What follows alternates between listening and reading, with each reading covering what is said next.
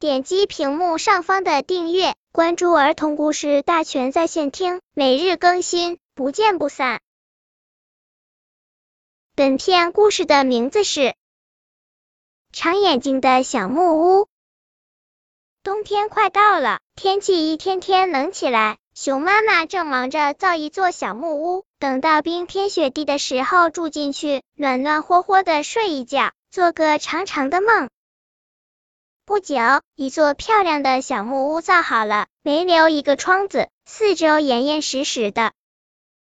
熊妈妈说：“这样又防大风，又防大雪。”小熊嫌房子太暗了，什么也看不清楚。他发现后壁的一块松木板上有个小结疤，就用小锤子轻轻的敲掉了。墙上出现了一个圆圆的小洞，外面的光线射进来，屋里亮了些。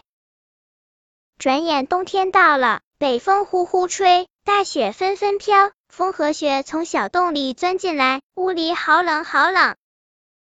熊妈妈找了块小木板要钉上，小熊说：“妈妈，不用钉，我有个好办法。”小熊砸了一块冰，磨得圆圆的，像面小镜子。它把它嵌在小洞上，风雪被挡住了，再也钻不进来了。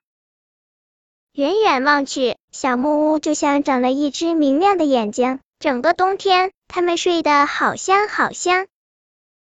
一天早上，他们醒来了。小熊看见小木屋上的那只眼睛在流泪，小镜子慢慢的不见了。